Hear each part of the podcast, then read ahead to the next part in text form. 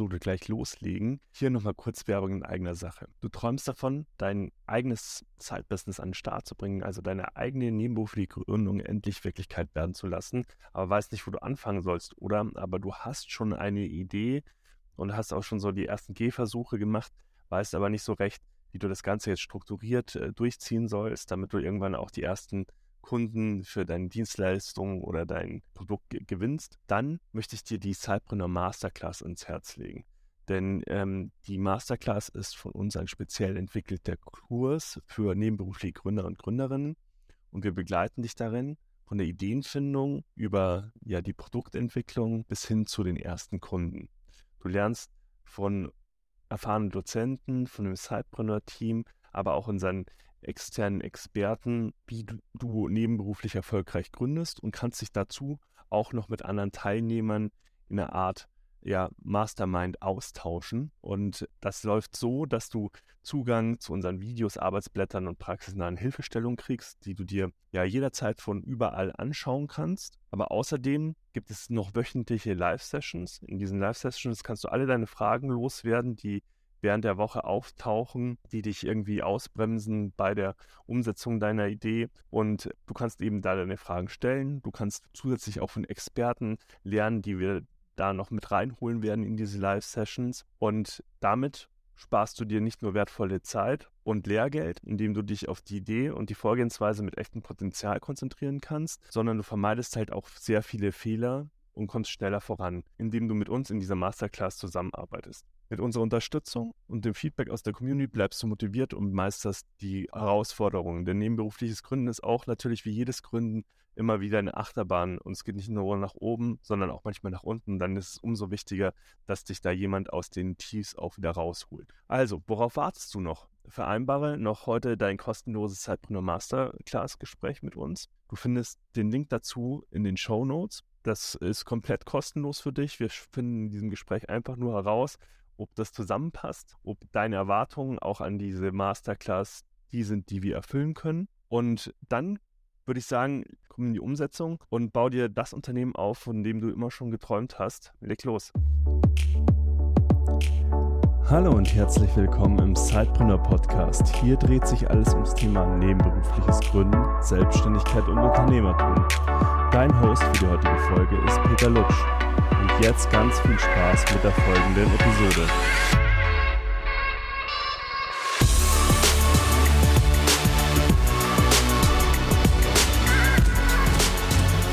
Hallo und herzlich willkommen zu einer neuen Episode des Cypreneur Podcast. Ich freue mich heute sehr, Sebastian Kernbach äh, zu begrüßen.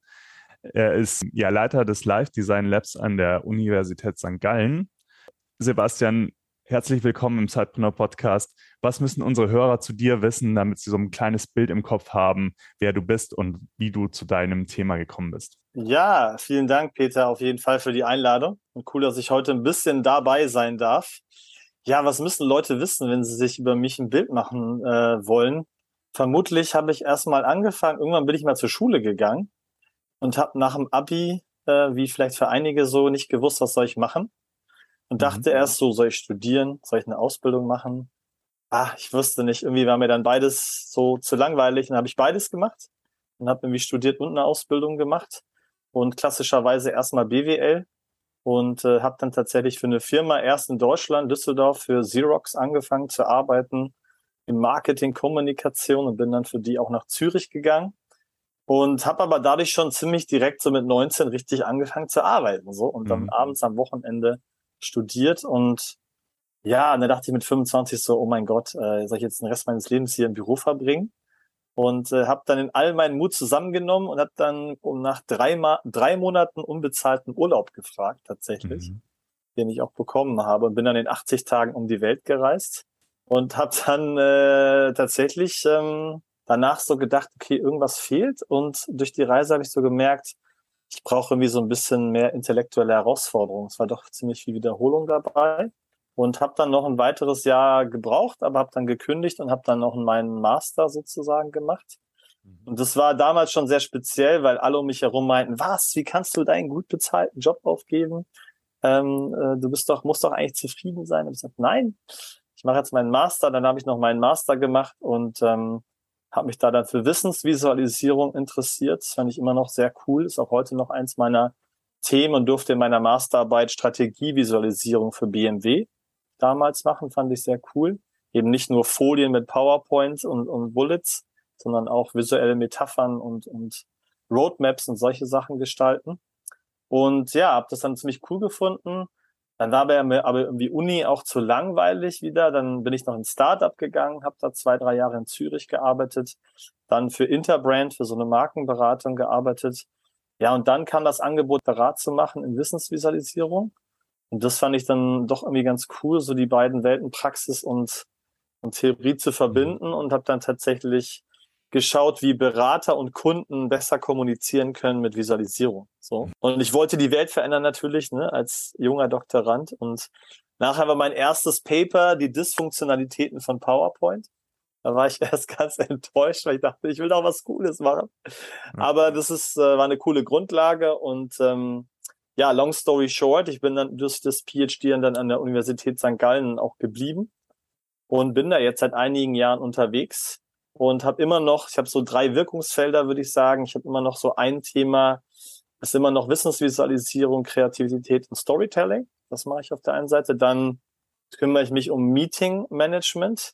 Da habe ich mit der Europäischen Zentralbank in Frankfurt lange zusammengearbeitet, wie man Meetings verbessern kann, weil sie selber über sich gesagt haben, unsere Meetings können gar nichts, kannst du uns mhm. helfen? Und dann das dritte Thema, wo wir wahrscheinlich ja heute auch drüber sprechen werden, das Thema Live-Design. Ja, da bin ich auch irgendwie per Zufall dazu gekommen, weil es hat mich irgendwie interessiert. Ich habe es in Stanford gesehen, bin noch dahin gegangen und habe es mir da angeguckt, wie man so diese Innovationsmethode Design Thinking ähm, für sich selber, für sein eigenes Leben, seine eigene Karriere anwenden kann.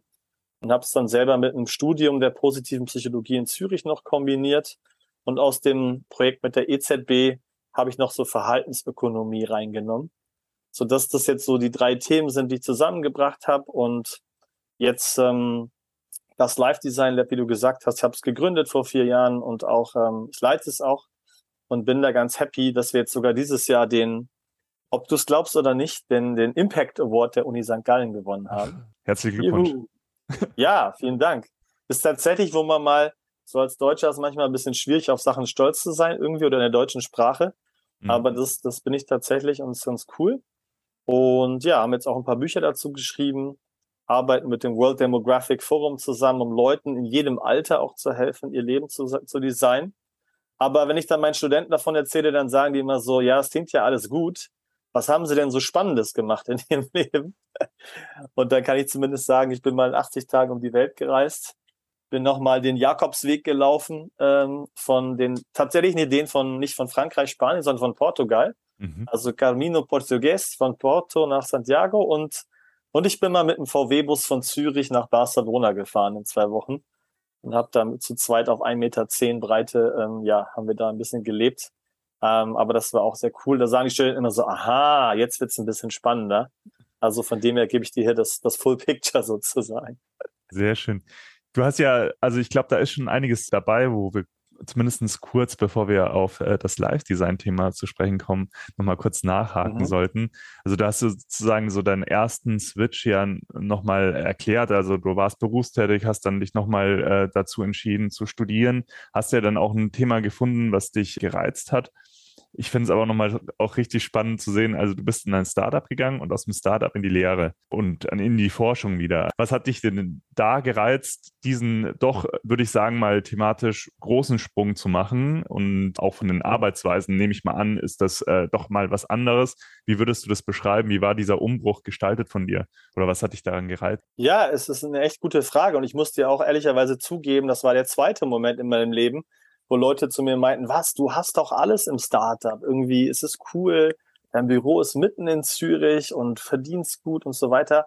Wie kommst du jetzt darauf, irgendwie zu promovieren und in die Lehre und Forschung zu gehen? Und tatsächlich war es so, es war mega cool, im, im Startup zu sein, also gerade auch im Verhältnis zu einem Großunternehmen, wo ich vorher war, weil du einfach diese krasse Unmittelbarkeit hast in deinem Tun. Also mhm. das, was ich jetzt mache, das sehe ich auch heute Abend schon oder morgen irgendwie als Ergebnis.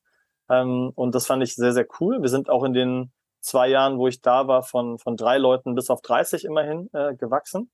und waren auch finanziell sehr erfolgreich. Und es war dann auch das Thema, ein Spin-off zu machen daraus, also ein zweites Unternehmen, wo ich dann der Geschäftsführer sein sollte. Und ich musste ehrlicherweise sagen, mich hat es nicht 0,0 angetrieben, mehr Geld zu verdienen und noch mehr Zeit mit Arbeit zu verbringen, egal wie cool sie ist.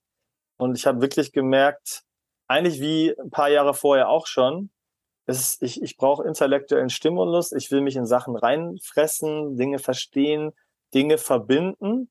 Und ich sehe das mit dem Lecturing auch bis heute. Manche sagen so, ja, Lecturing oder, oder, oder eben Lehre, das ist so, ja, ja, hm, so nice to have. Aber ich finde, es ist äh, wahnsinnig cool, weil du einmal über das Lehren selber die Sachen überhaupt erstmal besser begreifst. Wenn du sie weitergibst, ist es cool, sie aus verschiedenen Perspektiven zu erläutern, um sie verschiedenen Leuten irgendwie verständlich zu machen. Und ich liebe mittlerweile Lehrveranstaltungen, weil da kannst du Inhalte orchestrieren. Du kannst coole Erlebnisse mit den Lernenden schaffen. Du kannst dir coole Guest-Speaker reinholen. Du kannst coole Projekte machen. Also da habe ich so viel von mir da einbringen können, dass es für mich zu dem Zeitpunkt relativ klar war. Aber für andere ist es ja häufig so, dass sie nur von außen drauf gucken. Und auch so Gesellschaft kann ja förderlich sein, manchmal eben auch nicht. Und die Gesellschaft hat in dem Fall so gesagt, Startup in Zürich klingt cool und so, auch wenn die manchmal gar keine Ahnung hatten, was ich da gemacht habe. Mhm. Und auch da musste ich mich manchmal so ein bisschen für mich einstehen und sagen, ja, das war cool, aber ganz ehrlich, ich sehe mich dann nicht in den nächsten Jahren. Während mich, ich mich an der Uni mit Lehre damals schon, habe ich gedacht, ich glaube, das kann ich relativ lange machen. Und jetzt bin ich ein paar Jahre dabei. Und ich kann mir auch jetzt vorstellen, das jetzt noch über 20, 30 Jahre zu machen, weil du einfach jedes Jahr, jedes Semester oder eben auch mit Unternehmen zusammen immer wieder neue Dinge kuratieren kannst, immer neue Felder erarbeiten kannst. Und deswegen war das für mich relativ offensichtlich, aber von außen eben nicht immer mhm. sozusagen. Mhm. Aber es hat mich sicherlich angetrieben, dass ich was in mir hatte, ja, was ich da auch nicht so richtig ausleben konnte. Und in diesem, in dieser Uni, dann habe ich das ganz gut gemacht. Aber es hat auch erstmal ein, zwei Jahre gedauert, um da so reinzukommen ähm, in die Lehrveranstaltung. Aber von dem her mag es von außen als drastischer Veränderung wirken vielleicht. Und für mich war es eher wie so eine Art Veränderung mehr zu mir hin, vermutlich. Aber man kann ja doch sagen, also jetzt zumindest von außen, dass dich das Gründen ja dann irgendwie nicht losgelassen hat, weil du hast ja immerhin auch ein eigenes Lab jetzt gegründet. Das äh, ist ja auch wieder in die Richtung was initial anschieben und äh, was Neues aus der sozusagen aus der Taufe heben. So, das, deswegen ist es ja auch nochmal richtig spannend zu sehen, wie du dann vielleicht auch, auch praktische Erfahrungen aus dem Startup dann wieder auch in die Lehre und in die Forschung gebracht hast. Und da wollen wir heute ja, auch wenn mich das unglaublich übrigens interessiert mit den Meetings, ähm, das äh, ist ja oftmals äh, so ein großes Thema wollen wir heute ja ganz gezielt auch über dieses Thema Live-Design sprechen, weil du ja auch gesagt hast, Cypreneure sind Live-Designer par excellence, äh, wenn ich dich zitieren darf. Jetzt wollen wir natürlich unseren Hörern so ein bisschen plakativer machen, was versteckt sich eigentlich hinter diesem, was verbirgt sich hinter diesem Begriff Live-Design überhaupt? Und wie kam es dann auch über die Connection, über Stanford dazu, dass du gesagt hast, das ist ein Bereich, der mich jetzt super interessiert und an dem ich weiter forschen möchte? Ja, auf jeden Fall. Also du weißt, dass ich großer Sidepreneur-Fan bin und deswegen auch mega happy bin, hier zu sein. Und da werden wir vermutlich nochmal im Detail, vielleicht auch später nochmal drüber sprechen. Aber bevor wir da hinkommen, Live-Design. Was ist Live-Design? Also Live-Design ist wie vorher angesprochen ja die Kombination aus der Innovationsmethode Design Thinking, mhm. gepaart mit positiver Psychologie, wo es nicht darum geht, die ganze Zeit positiv zu sein, sondern positive Psychologie, wer sich damit ernsthaft auseinandersetzt, weiß, es geht im Kern um zwei Sachen. Das eine ist, stärkenbasiert zu arbeiten. Also welche Stärken habe ich und wie kann ich sie anwenden? Und das zweite geht immer darum, mein Wohlbefinden und Lebenszufriedenheit zu steigern. Also das sind eigentlich die beiden Kernelemente und ich wollte das dann unbedingt kombinieren. Das dritte habe ich eben noch die Verhaltensökonomie reingebracht. Wie kann ich mich besser dazu bringen, im Kleinen, wie in der Morgenroutine oder auch im Größeren meiner Karriere, mich äh, clever selber dazu zu bringen, Dinge zu tun und wenn ich jetzt so ein, so ein Short-Version machen würde, würde ich vermutlich sagen, Live-Design ist rauszufinden, was mich ausmacht auf der einen Seite und dann zu gucken, wie ich das in die Zukunft bringen kann. Mhm. Und wenn ich es in die Zukunft bringe, und das ist das Entscheidende, und das ist, was viele nicht machen, ein bisschen rauszukommen aus diesem Entweder-Oder-Denken. Viele sagen zum Beispiel, ja, und deswegen, also kommen wir schon fast zum Thema, aber die sagen so, ja, ähm, soll ich jetzt bleiben oder soll ich kündigen? Soll ich mein eigenes Business machen oder nicht? Und wir versuchen eigentlich immer mit dem Portfolio der Zukunft den Leuten zu sagen, okay, wir haben jetzt rausgefunden, was dich ausmacht. Da gibt es verschiedenste Methoden, zum Beispiel eben die Charakter- oder auch Signaturstärken aus der positiven Psychologie, wo du so drei bis sieben Stärken hast, die du echt in dir drin hast. Und dann zu gucken, wie können wir das jetzt in deine Zukunft bringen? Wir können vielleicht schauen, wie können wir deinen aktuellen Job, einen Teil davon redesign. Also wie kannst du deine Stärke ich hatte mal jemanden, der hat am so Fließband gearbeitet und gesagt, ja, jetzt habe ich hier soziale Intelligenz als Charakterstärke. Was mache ich denn jetzt damit? Also kann man entweder gucken, okay, gibt es einen Teil vom Job, den du designen kannst? Vielleicht kannst du einen Austausch unter den, sag ich mal, Fließbandarbeitern äh, moderieren, wo es darum geht, aus Fehlern zu lernen. Ne? Oder kannst du, was auch immer in der Fußballmannschaft, äh, dafür sorgen, dass da mehr soziale Verbindung ist und auch Leute bereichsübergleitend miteinander kommunizieren, ja? Oder sagst du vielleicht, ja, das kann ich jetzt nicht machen. Dafür kann ich es eben in einem Side-Project, Sidepreneurship oder sogar auch ganz lapidar in einem Hobby umsetzen. Eine meiner Stärken zum Beispiel ist ähm, Sinn des Schönen oder Sense of Beauty. Mhm. Und das kann ich nicht so gut ausleben in meinem Job. Deswegen gestalte ich gerade nebenbei äh, T-Shirts, äh, Auflage 1 ähm, und, und gestalte mit meiner Frau zusammen so Magazine, das, das kostet mich eher Geld, als dass es mir was bringt, aber es bringt mir unglaublich viel Bedeutsamkeit. Und, und das würde ich sagen, ist, was Live-Design ausmacht und vielleicht noch kurz die Verbindung wegen Stanford noch zu, zu machen. Ich war 2018 dort als Stipendiat vom Schweizerischen Nationalfonds für Forschung und habe mich dort ausbilden lassen, habe mit denen zusammengearbeitet und habe es dann, zuerst wollte ich es in der Schweiz und in Europa einfach nur kopieren, ganz ehrlicherweise. Habe aber dann gemerkt, dass das bringt's nicht, weil äh, die Leute hier wollen mehr äh, wissenschaftliche Fundierung und Legitimierung. Mhm. Und dass ich dann dadurch darauf gekommen bin, tatsächlich kann ich mittlerweile mit Selbstbewusstsein sagen, dass ich den Stanford-Ansatz erweitert habe und den auch auf verschiedenste ähm, Menschen angewendet habe, sozusagen. Also nicht nur die Studierenden, die es vermeintlich brauchen würden, sondern auch äh, Teenager mit Careers, äh, sogar jetzt die aktuellen Sachen gehen ganz viel Richtung Ruhestand.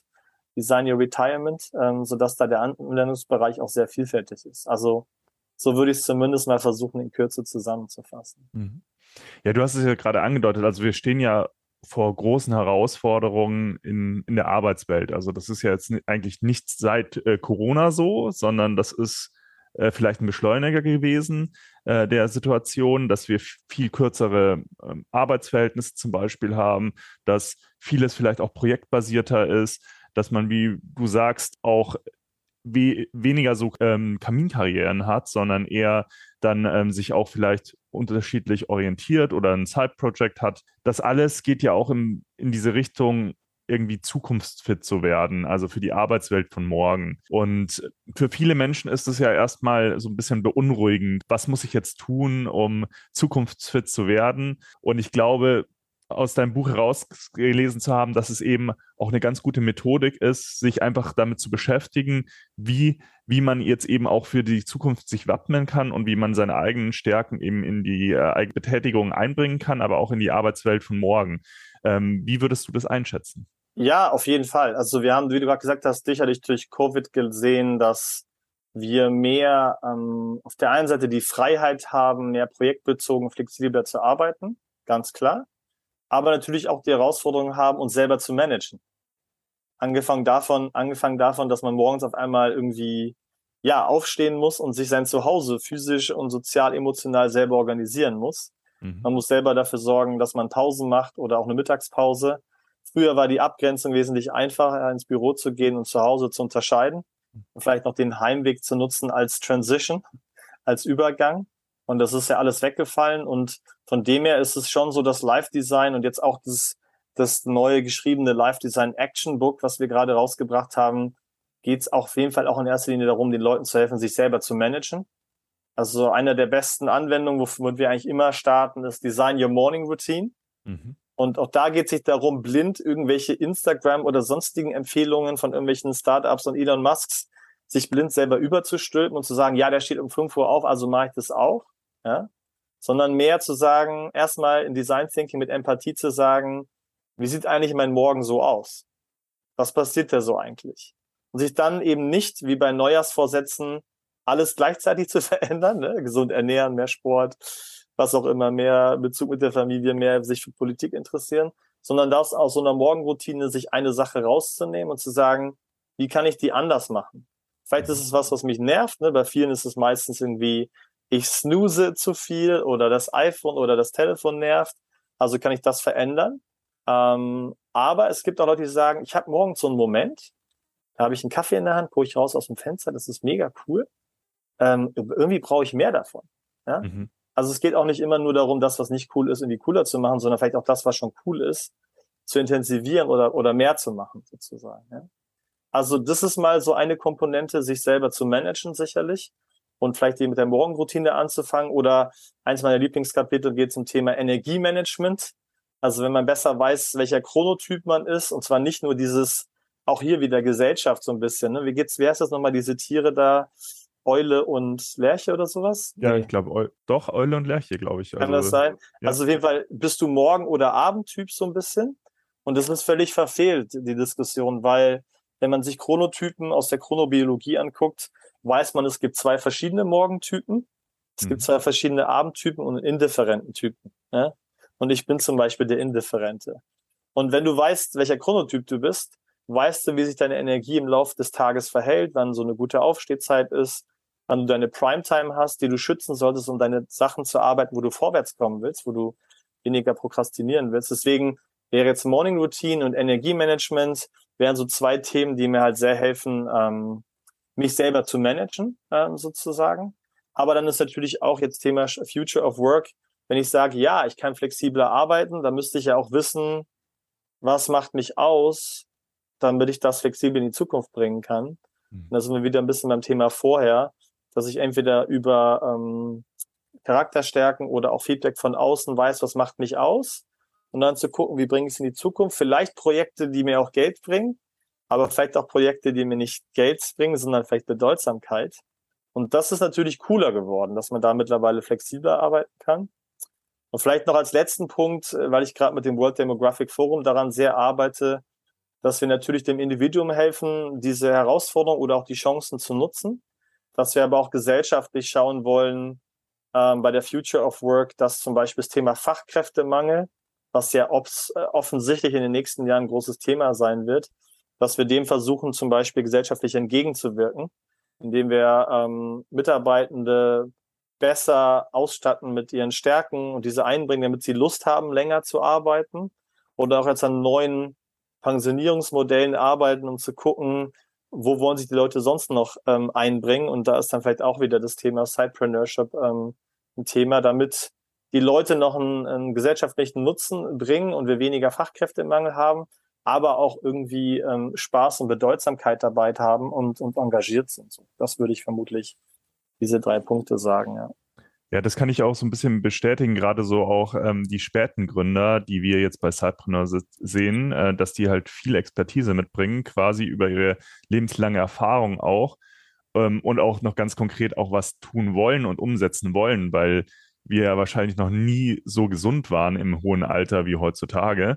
Und äh, diese Ressourcen in Anführungsstrichen als Person selbst zu verschwenden und natürlich ähm, auch als Gesellschaft äh, nicht zu nutzen, wenn deine Bereitschaft äh, eine von einzelnen Personen auch da ist, das äh, gerne zu machen, ist ja eigentlich schon, sollte eigentlich ja schon so gut wie möglich vermieden werden, einfach ähm, um da langfristig halt auch erfolgreich zu sein im im Bereich Fachkräftemangel.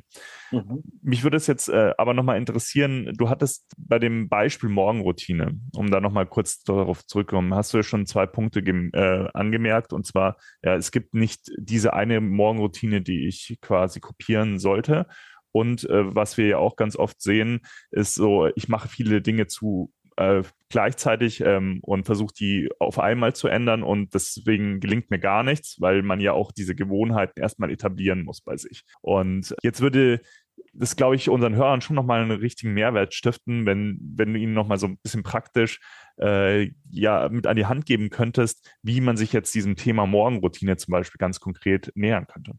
Ja, also wenn wir Live-Design nehmen oder Design Thinking, versuchen wir immer erstmal zu verstehen, was ist, was, was ist eigentlich los?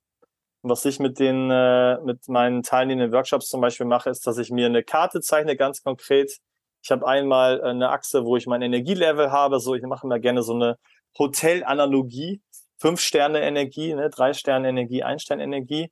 Und auf der anderen Seite lasse ich sie mal aufschreiben, was passiert zwischen denen, dass ich aufwache und anfange zu arbeiten. Oder früher haben wir gesagt, anfangen aus dem Haus zu gehen. Ne? Also dass die einzelnen Episoden mal skizziere, dann auch so eine Linie zeichne, in welchem Moment habe ich denn eine Fünf-Sterne-Energie, wo habe ich ein bisschen weniger, um sich einfach mal ein Bild zu machen, was eigentlich los ist. Mhm. Und dann zu schauen, okay, nehme ich was, was mich echt nervt sozusagen und ich, weil ich das verändern will, weil ich Lust habe, was zu verändern, oder nehme ich was, was cool ist, was ich eigentlich besser machen könnte.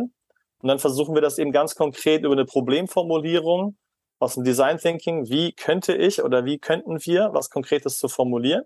Und manchmal sagen sie eben, wie könnte ich besser mit meinem Handy umgehen oder wie könnte ich das äh, ich habe tatsächlich bei vielen Leuten, äh, die sagen morgens, ja, das Anziehen, das nervt mich, das muss ich irgendwie cooler machen.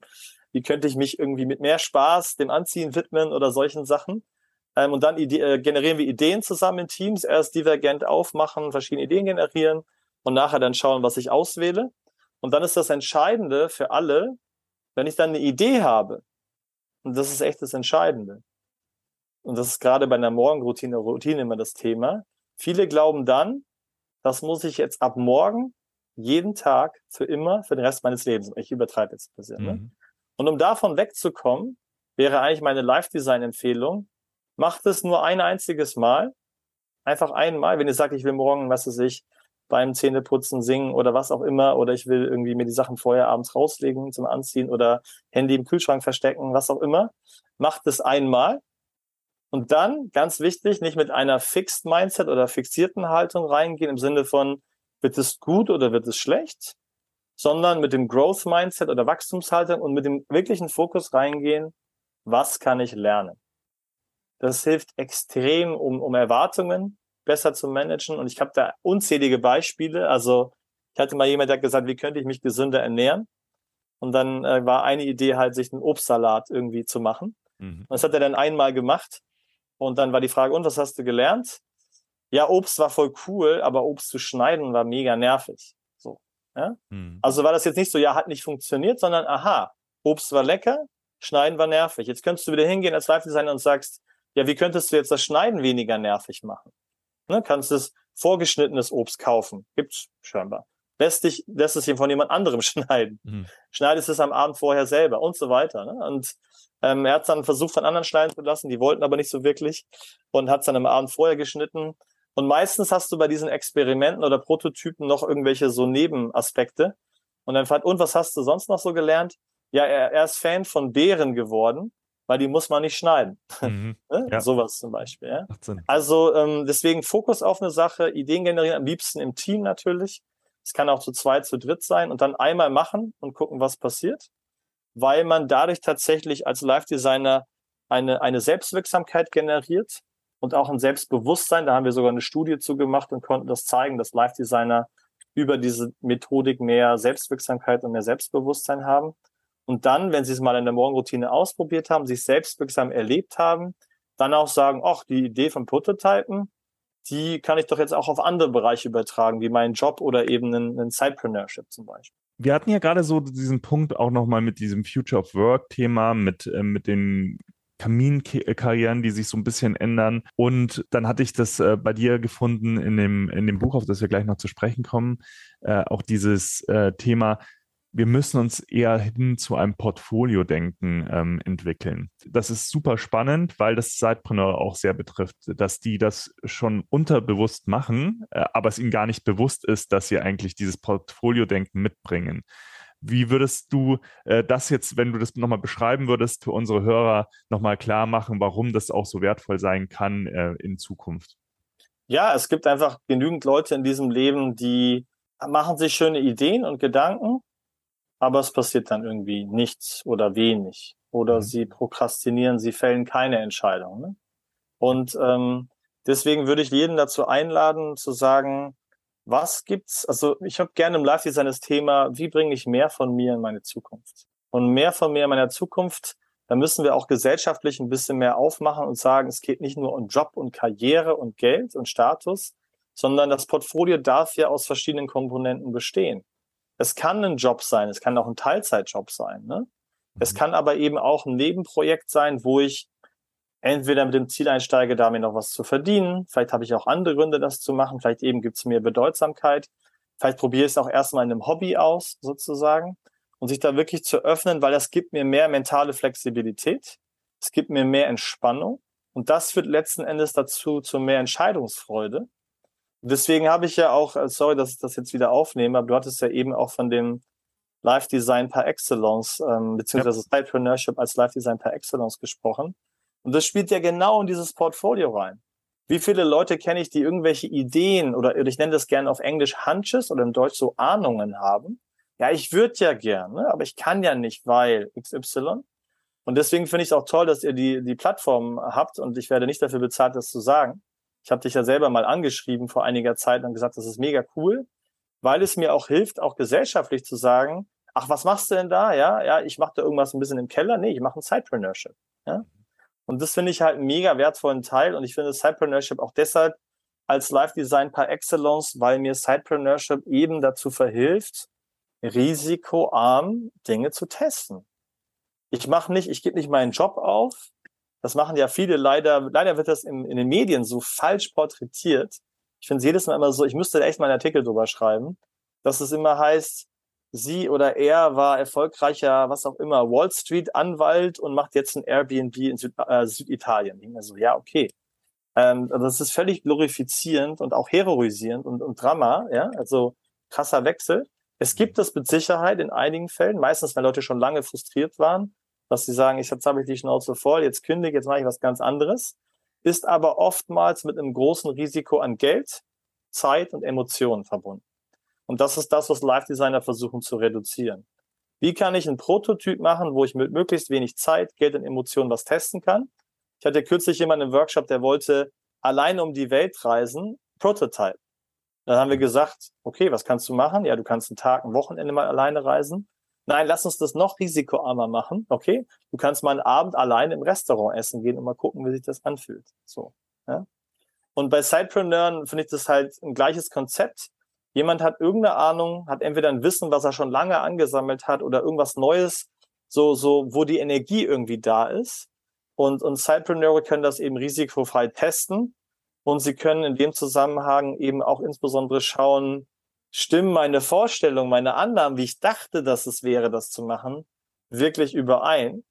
Und es kann, meistens ist es sogar so, äh, ähm, dass Live-Designer oder vermutlich auch Sidepreneure irgendwie mit einer Ahnung anfangen, aber wahrscheinlich diese auch über die Zeit leicht anpassen. Und vielleicht sagen sie sich, ja, ich interessiere mich jetzt hier für eine besondere Kaffeesorte oder so und ich will dann meinen eigenen Brand machen. Und dann merkt man aber dabei, dass es einem total Spaß macht, den Leuten zu erklären, was Kaffee ist ähm, und, und das vielleicht ein, ein ähm, das vielleicht auch eben eine Art und Weise ist, Bedeutsamkeit zu kriegen, vielleicht auch Geld, ich weiß es nicht. Mhm. Und diese Flexibilität und ja, deswegen glaube ich, dass wir, wir hatten es ja vorher von der Zukunft to the Future of Work und ich glaube, wir müssten da oder ja, oder du oder wir oder wer auch immer ähm, den Begriff Sidepreneurship gesellschaftlich viel mehr etablieren. Ich habe das kürzlich in New York ähm, einen Kurs gegeben an der Columbia University und habe so von Sidepreneurship erzählt, die so, what Sidepreneurship? Die so, yeah, it's like being an entrepreneur on the side. That's cool. Can you mhm. tell us more about this? Und ich glaube, dass das ähm, deswegen Live Design per Excellence ist, weil man Risiko nicht frei, aber mit geringem Risiko sich ausprobieren kann. Und das ist letzten Endes auch das, was dann zu einem Portfolio führt. Und, und manche Sidepreneure, soweit ich das verstanden habe, du bist ja der Experte, aber ich glaube, manche Sidepreneure könnten ja auch verschiedene Sidepreneurships in ihrem Portfolio haben und sagen, das eine hat sich halt zu einem Money-Making äh, ähm, entwickelt, da kann ich was mit verdienen. Aber das andere Sidepreneur, vielleicht ist sogar meine Magazin-Geschichte äh, ein Sidepreneurship. Mhm. Da verdiene ich jetzt kein Geld mit, aber wir haben jetzt immerhin für den Lago di Como, für eine kleine ähm, äh, Gemeinde da so einen Guide gemacht und keine Ahnung, was daraus wird, weiß ich noch nicht. Und deswegen äh, mag ich das auch, weil im Entrepreneurship, wo ich arbeite, heißt dann manch, also wo ich zum Teil zu tun habe, auch in St. Gallen heißt es immer sofort, es muss alles skalieren. Ich denke mir so, ja, also was, was muss schon müssen? Also es kann skalieren, aber wenn es Bedeutsamkeit gibt und nicht skaliert, ist auch völlig fein. Also deswegen bin ich ein großer Sidepreneurship-Fan auf jeden Fall. Das freut mich natürlich erstmal sehr zu hören. Ähm, da hatten wir uns ja auch schon in der Vergangenheit äh, öfter darüber ausgetauscht und da sind auf jeden Fall wichtige Punkte dabei, die du jetzt auch gerade nochmal angesprochen hast. Und zwar dieses, diesen Markttest zu machen, weil meistens ist Cypreneurship ja aus einem bestimmten Interesse geboren, äh, dass man einfach mitbringt und dann schaut, ob das vielleicht auch ein Business werden kann in irgendeiner Form oder ob es eben genauso gut ein Hobby sein kann, was aber eben, wie du sagst, nicht Money-Making ist. So, das ist dann auch fein. Aber diesen Markttest zu machen, ich glaube, da sind aber auch viele nicht so ehrlich zu sich selbst in der Gründungsphase. Die verkaufen sich immer als große Entrepreneure ähm, und im Endeffekt müssen sie ja trotzdem am Anfang ganz oft Geld zuverdienen, weil sich das noch nicht selbst trägt, wenn, wenn sie jetzt nicht eine große Finanzierungsrunde gerade gemacht haben. Mhm. Ähm, also gerade in dieser äh, Markt-Kennenlernphase uns zu sagen, hey, ich finde jetzt meine Zielgruppe und ich weiß, was diese Zielgruppe braucht, ist das ja auf jeden Fall eine Maßnahme, die man ergreifen kann, um das entspannter anzugehen.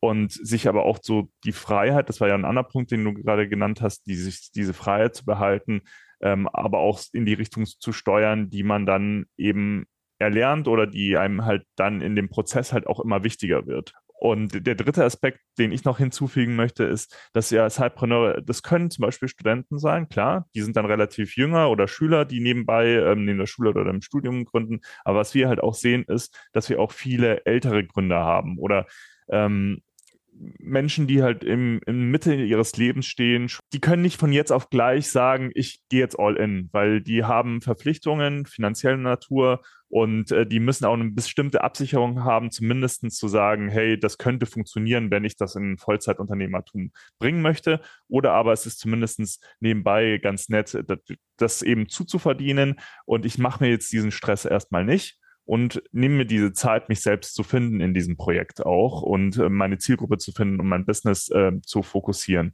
Und das sind so, glaube ich, ganz wichtige Punkte und da sehe ich halt auch, wie du, halt sehr, sehr große Überschneidungen zu diesem Thema mit dem Live-Design, weil eben das eine Freiheit im Leben ist, die es einem eben auch ermöglicht, Herr über sein eigenes Leben zu sein und über die eigenen Tätigkeiten zu sein, die man gerne machen möchte.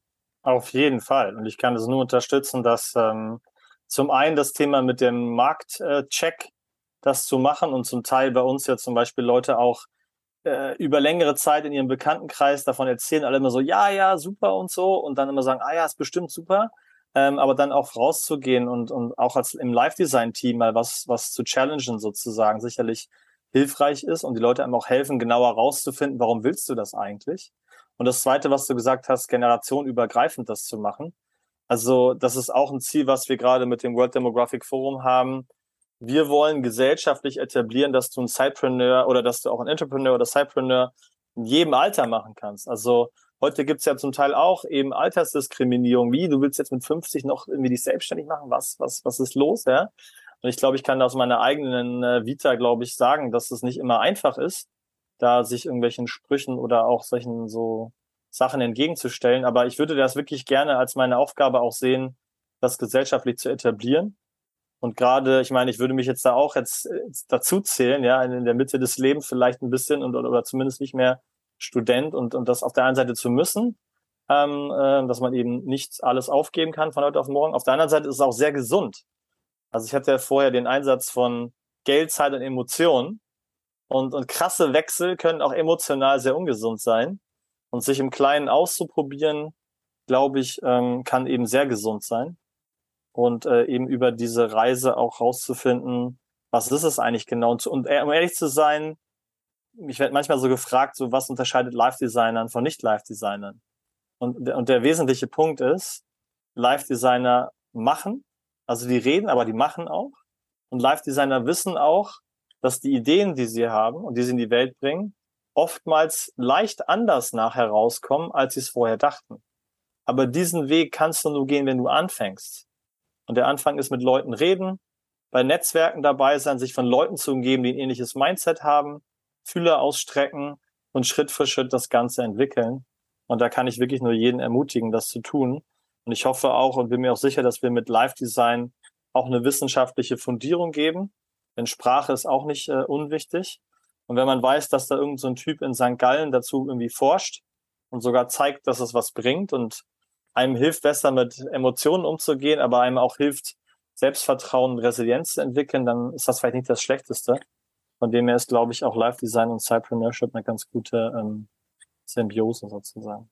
Genau, und jetzt haben wir es ja auch schon paar Mal erwähnt, dein Buch, äh, das äh, ja. Live Design Action Book. Und da haben wir jetzt auch eine super Überleitung quasi zu der Aufschieberitis oder ja. äh, man könnte mal quasi äh, mal was machen, aber ich habe da so eine gute Idee, aber komme nie in die Umsetzung sozusagen. Da ist äh, ja gerade dein Buch und hier kleine Werbeeinblendung. Äh, auf Seite 198, 199 findet ihr auch was über Sidepreneurship und die Sidepreneur-Plattform. Ja. Aber zurück, also da, da finde ich jetzt an diesem Buch zum Beispiel total gut, dass es so ein konkreter, wie es auch eben heißt, Action-Book ist, sondern du hast, du hast so Challenges, mit denen du halt wirklich in die Umsetzung kommst. Ja. Äh, und eben nicht mehr alles immer nur vor dich herumschiebst, sondern es ist praxisnah, du kannst damit arbeiten. Das ist ein Arbeitsbuch. Diese Arbeit macht aber auch Spaß, weil du direkt einen Impact siehst. Und äh, da würde ich jetzt äh, genau auf diesen Punkt der Aufschieberitis gerne ja. zu sprechen kommen, weil äh, ja viele Menschen, wie gesagt, gute Ideen haben, aber wenige in die Umsetzung kommen. Wie schafft man jetzt äh, dieser Aufschieberitis effektiv zu begegnen und die zu bekämpfen? Ja, es ist eine gute, gute Frage. Also ich bin mir gerade gar nicht sicher, ob bekämpfen jetzt der richtige Ausdruck ist, aber ich nehme es mal auf, ja. ähm, weil ich finde, dass es sehr viel damit zu tun hat, im Frieden mit sich selber zu sein und zu verstehen, wer man ist und warum man äh, prokrastiniert und auf Basis dieses Verständnisses einfach Strategien an der Hand hat, die einem konkret helfen. Entstanden ist das Ganze, um vielleicht ganz kurz ein bisschen auszuholen. Ich hatte das Lab 2018 gegründet und dann 2020, vor zwei Jahren, das Live Design Buch geschrieben, ähm, wo es eben darum ging, wer, was macht mich aus, wie bringe ich es in die Zukunft. Und habe dann in den letzten zwei Jahren, in, wir haben es mittlerweile mit Tausenden von Leuten gemacht, immer wieder die Rückmeldung bekommen, ähm, ja, es funktioniert gut, aber manchmal habe ich die Idee, aber ich mache es dann doch nicht. So.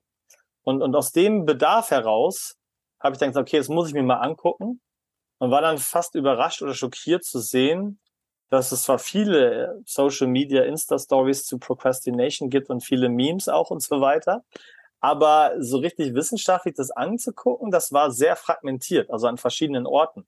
Mhm. Und wir haben dann eigentlich eine Umfrage gemacht unter einigen hundert ähm, äh, Teilnehmenden und haben mal gefragt, was führt denn eigentlich bei euch dazu, dass ihr prokrastiniert und Aufschieberitis habt oder den inneren Schweinehund nicht überwinden könnt? Und das war dann sehr, sehr aufschlussreich, weil wir haben so sieben Hauptgründe rausgefunden. Und der Hauptgrund eins war Ablenkung. Handy, äh, Homeoffice, irgendwie Hausarbeit, aber auch Büro, äh, Kollegen, Lärm war ein großes Thema. Also die Ablenkungen, die wir haben, Notifications und so weiter, das war Thema eins. Thema zwei war Überladung und Überforderung. Ich habe einfach zu viel los, es ist irgendwie zu viel. Und Thema drei ähm, war ähm, Thema innere Stimmen. Ich habe so innere Stimmen, Perfektionismus, ich kann von gewissen Glaubenssätzen nicht loslassen und so weiter. Und ich will dich da jetzt nicht langweilen mit allen sieben, aber das kann man ja auch im Buch noch nachlesen. Mhm. Ähm, und wir haben dann eigentlich versucht, diesen sieben Gründen, warum Leute prokrastinieren, sieben Strategien gegenüberzustellen, die alle wissenschaftlich fundiert sind, aber sehr praxisnah, um ihnen zu helfen, irgendwie das, das anders oder besser zu machen. Und, und letztlich auch, ich nenne es gerne Proaktivität äh, zu kultivieren, also ein bisschen proaktiver zu sein. Und wenn du mich fragst, wie kann man es machen?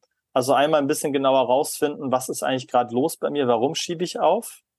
Ist es eben eine innere Stimme? Habe ich Angst? Was denken meine Nachbarn zum Beispiel? Ja? Oder ist das Thema einfach zu groß? Oder ich denke sofort, hier Sidepreneurship, ich muss sofort die Welt erobern. Oder, oder bin ich einfach immer nur müde und, und, und, und, und ausgelaugt nach der Arbeit und habe einfach keine Energie mehr. Es ist einfach noch eins obendrauf. Ja? Und dann auf, aufgrund dieser Erkenntnisse, die wir da im Buch versuchen auch relativ gut zu geben, dann zu gucken, was hilft mir. Ne? Wenn ich also ausgelaugt bin oder ich will mein Cypreneurship starten oder voranbringen, vielleicht hilft mir die Energiekompetenz, dass ich sagen kann, okay, wann ist meine Primetime, wo habe ich meine höchste Energie? Bei manchen morgens, bei manchen abends. Da, da nehme ich mir eine Stunde raus. Das muss auch nicht jeden Tag sein, aber vielleicht zwei, dreimal pro Woche nehme ich mir eine Stunde raus, weil da weiß ich, habe ich meine höchste Energie, da komme ich am besten vorwärts. Ja? Mhm. Und so kann ich ganz konkret auf Schieberitis überwinden, wenn ich eben in diesen Zeiten von hoher Energie bin. Ähm, oder eben das andere Thema, ähm, dass wir sagen, wir haben gewisse innere Stimmen, und wir können versuchen, besser mit den Stimmen umzugehen, indem wir vielleicht sagen, dass wir die nicht äh, produktiven, perfektionistischen Stimmen ein bisschen leiser machen oder auch die positiven, unterstützenden Stimmen ein bisschen lauter machen sozusagen. Oder wir schauen uns eben an, wie kann ich mich besser abgrenzen, statt ablenken zu lassen. Mhm. Ja. Da haben wir auch im Buch zum Beispiel, eine Seite ist tatsächlich so ein Feld vom Handy drin, das heißt ein Flugmodus. Und wir laden die Leute ein, ihr Handy reinzulegen, das Buch zuklappen und das Buch wegzuschieben, um weniger abgelenkt zu sein. Oder ein großes Thema bei Ablenkung ist auch das Thema, nicht Nein sagen zu können. Mhm. Du kriegst Anfragen als Zeitpreneur, als Entrepreneur, als, als Familienmensch, als Nicht-Familienmensch, was auch immer im privaten, beruflichen. Und dann immer so, hm, ja, okay, ist okay. Und dann lade ich mich so voll, dass ich dann doch keine Zeit mehr habe oder keine Energie für was anderes habe. Und da habe ich das Antwortspektrum entwickelt, das zwischen Ja und Ja, Nein ja noch viel Graubereich ist, sozusagen. Und man ja auch sagen kann, ja, kann ich machen, aber später. Oder nee, kann ich nicht machen, aber ich weiß jemand, der es machen könnte. Ne? Oder ja, ich mach's, aber zu meinen Bedingungen zum Beispiel. Ne? Ähm, und da habe ich sogar eine Übung im Buch drin, wo man sich sein eigenes Türschild basteln kann.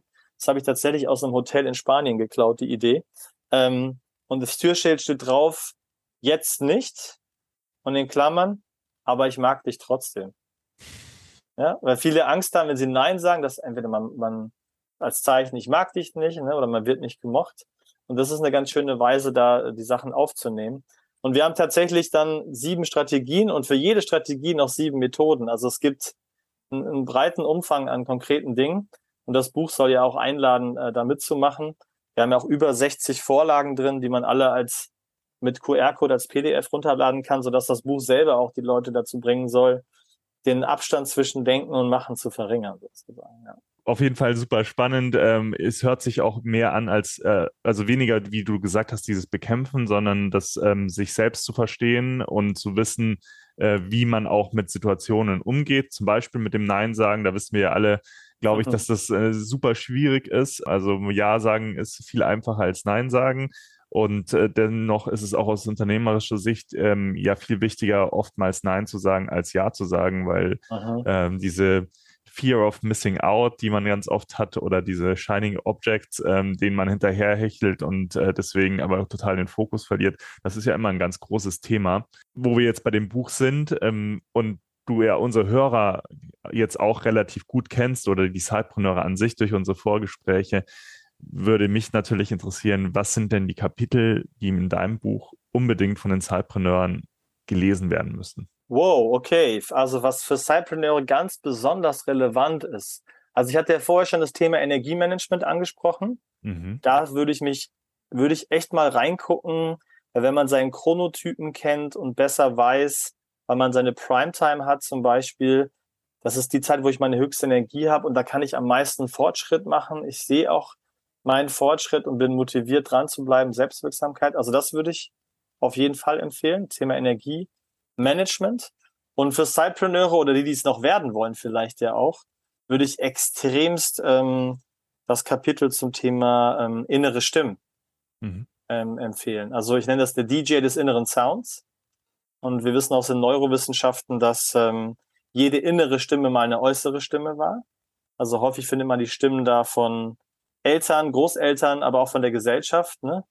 äh, wie heißt es in Deutsch immer so schön? Ich benutze es, kann es im Ausland immer so schlecht übersetzen, aber erst die Arbeit, dann das Vergnügen. Mhm. Ja? Ist ja schon sehr inhärent in unserer Gesellschaft verankert. Und ähm, da kommen auch manchmal irgendwelche Zitate von irgendwelchen Foundern, Bill Gates und was weiß ich was, und ich muss wie der sein und so. Also da geht's äh, um Grund, innere Stimmen grundsätzlich, um Perfektionismus, Loslassen, falsche Vergleiche auch äh, zum Beispiel. Und da habe ich so eine Übung, DJ des inneren Sounds, wo man sich dieser Stimmen bewusst werden kann, sozusagen. Und ähm, wie man äh, mit besser mehr Raum gibt den positiven Stimmen, die wir auch alle haben, und äh, versucht die negativen Stimmen eben zu reduzieren. Und es ist deswegen DJ des inneren Sounds und nicht Türsteher des inneren Sounds, weil die Stimmen sind so lange mit uns, die kommen sowieso rein. Also die versuchen zu verhindern, auch auch deswegen mag ich es am Anfang auch gesagt mit diesem Bekämpfen. Es geht auch darum, mit sich im Frieden zu sein und zu sagen, ja, die sind jetzt auf dem Dancefloor. Mhm. Und in dem Moment, wo ich jetzt abends da sitze und ich will was machen, sei dann der DJ deines inneren Sounds und überleg dir die perfektionistische Stimme, die sagt 150 Prozent oder gar nichts. Sag dieser Stimme heute einen Abend mal 10 Prozent ist okay und ich mache jetzt ein Word-Dokument, das nenne ich First Shitty Version, was auch immer und, und kann mich dazu natschen, das zu machen. Also das würde ich auf jeden Fall empfehlen. Und äh, zu guter Letzt würde ich vielleicht noch bei ähm, ähm, Überforderung, Überladung haben wir so hilfreiche Strukturen ähm, zur Verfügung gestellt, wo es darum geht, Aufgaben über Visualisierung zu strukturieren. Nach dem Motto, ich bin überfordert, gibt es ein tolles Visualisierungsprinzip, das heißt Überblick zuerst und Details bei Bedarf.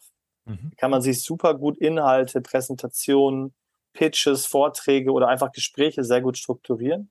Das ist sicherlich hilfreich. Und da habe ich auch den Begriff äh, Work-Life-Rhythm oder Work-Life-Rhythmus eingebracht. Denn so viele Leute verharren in ihrem Work-Life-Balance, Balance, wo es immer darum geht oder häufig darum geht, dass man jeden Tag in Balance ist. Und ich habe einfach festgestellt, gerade auch bei Entrepreneurs oder Sidepreneurs, das, das geht nicht. Also, und jeder hat seinen eigenen Work-Life-Rhythmus. Der eine ist der tägliche Rhythmus, den kann man mit Energiekompetenz perfekt unterstützen.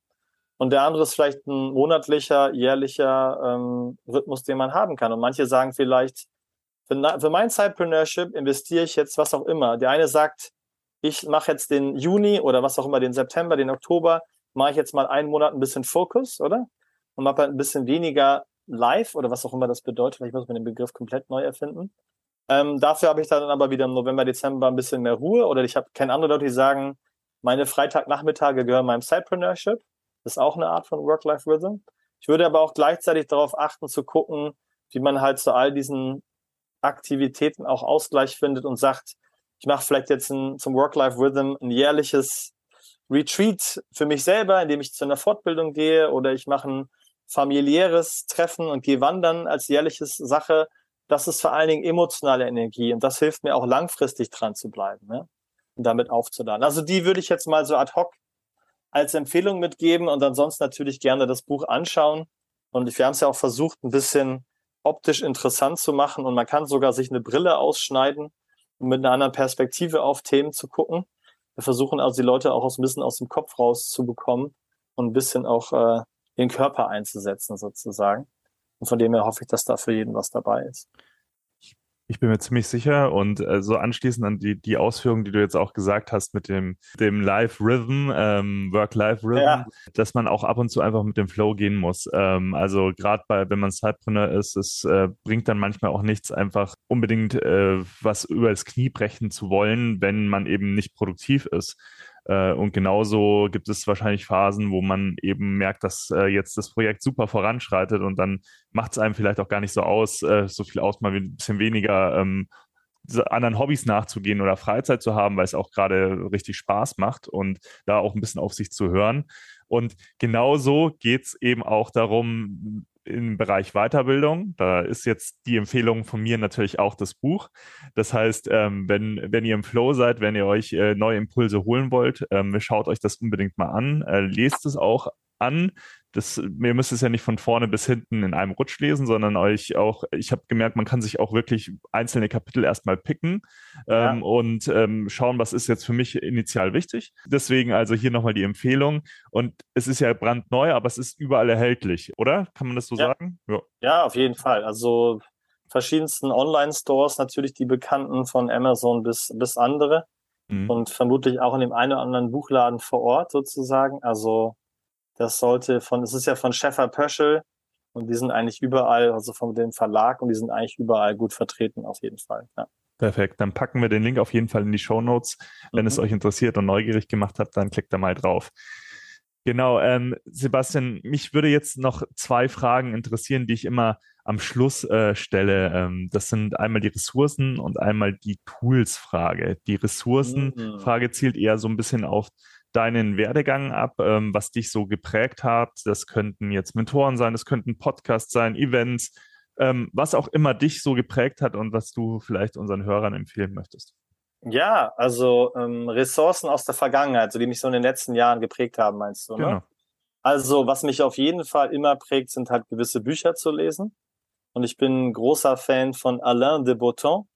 Der hat auch The School of Life in, in London gegründet.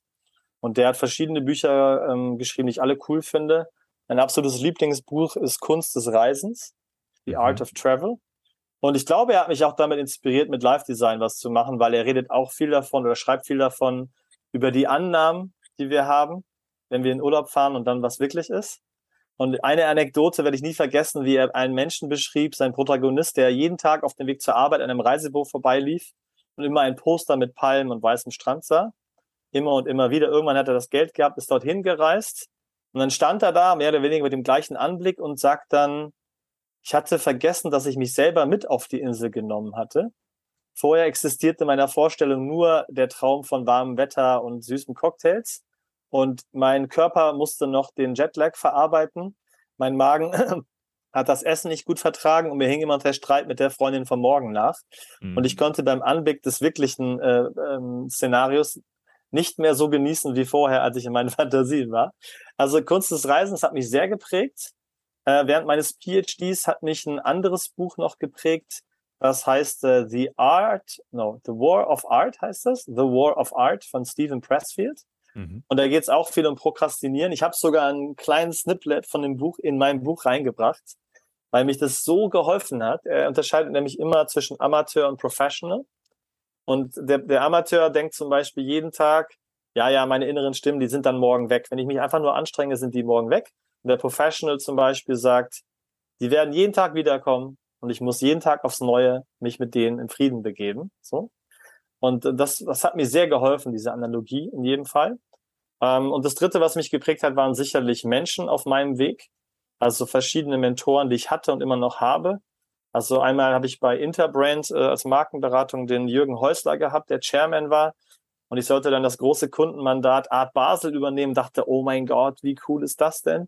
Und er sagte so, du, ganz ehrlich, du wirst noch eine Million Kundenmandate kriegen. Mach jetzt deinen PhD fertig, weil sonst frisst dich der Kunde auf und du wirst den PhD nicht mehr abschließen.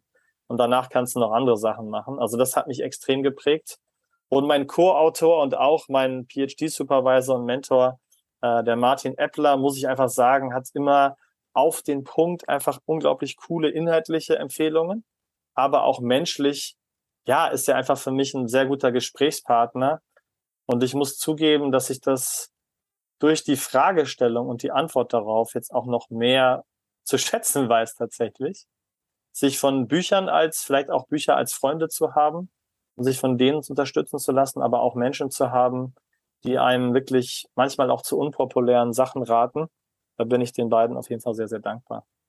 Sehr schön. Und die äh, Tool-Frage, lasse uns ein bisschen konkreter machen wenn du äh, nur noch drei Tools in deinem Arbeitsalltag oder generell in deinem Alltag äh, verwenden dürftest, ähm, die dich jetzt gerade unterstützen, äh, welche drei Tools wären das?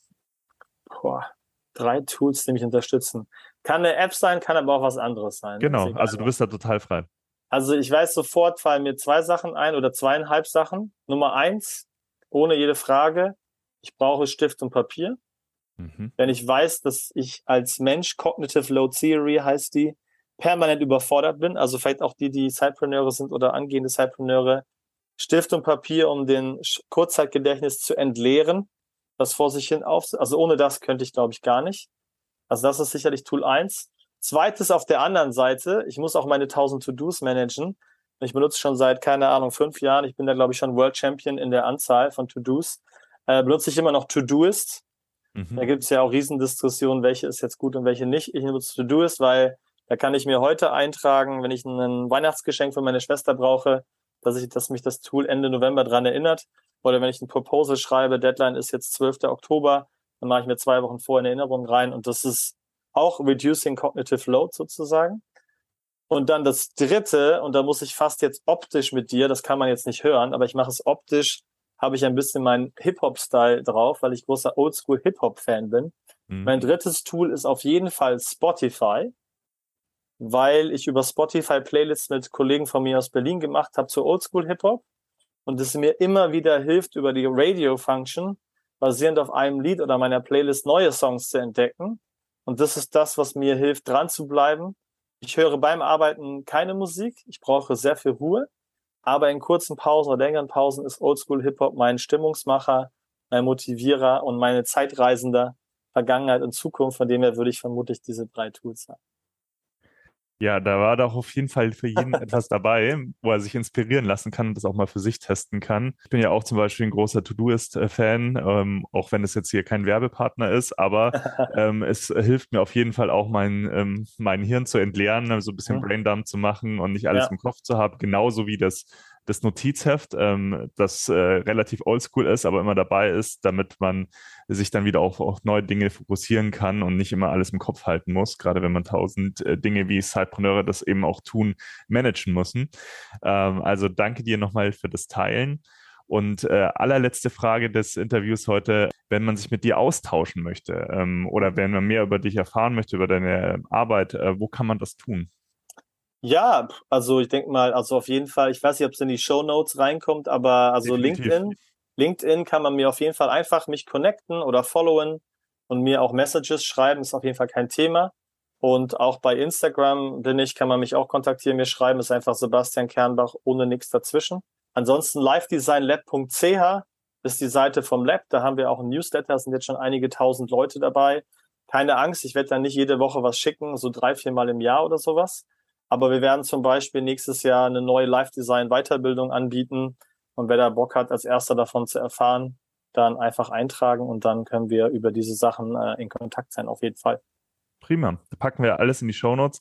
Sebastian, es hat mir sehr viel Spaß gemacht heute. Ähm, nochmal der Austausch, äh, auch noch ein paar neue Dinge über dich erfahren. Und ich glaube, da war wirklich viel auch für unsere Hörer dabei. Ähm, Inspiration, aber auch konkrete Punkte zur Umsetzung. Also danke dir und äh, ja, ich hoffe auf baldiges Wieder, ähm, auf ein baldiges Wiedergespräch sozusagen. Auf jeden Fall. Vielen Dank, Peter, für die Einladung. Es war auf jeden Fall sehr cool und ich habe auch beim Antworten auf die Fragen oder im Gespräch auch noch wieder was dazu gelernt.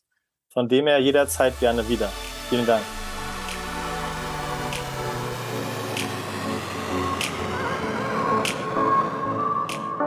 Du willst noch mehr Tipps, Tricks und dich mit anderen Zeitpreneuren vernetzen? Dann komm doch einfach in unsere Facebook-Community. Den Link dazu findest du in den Show Notes.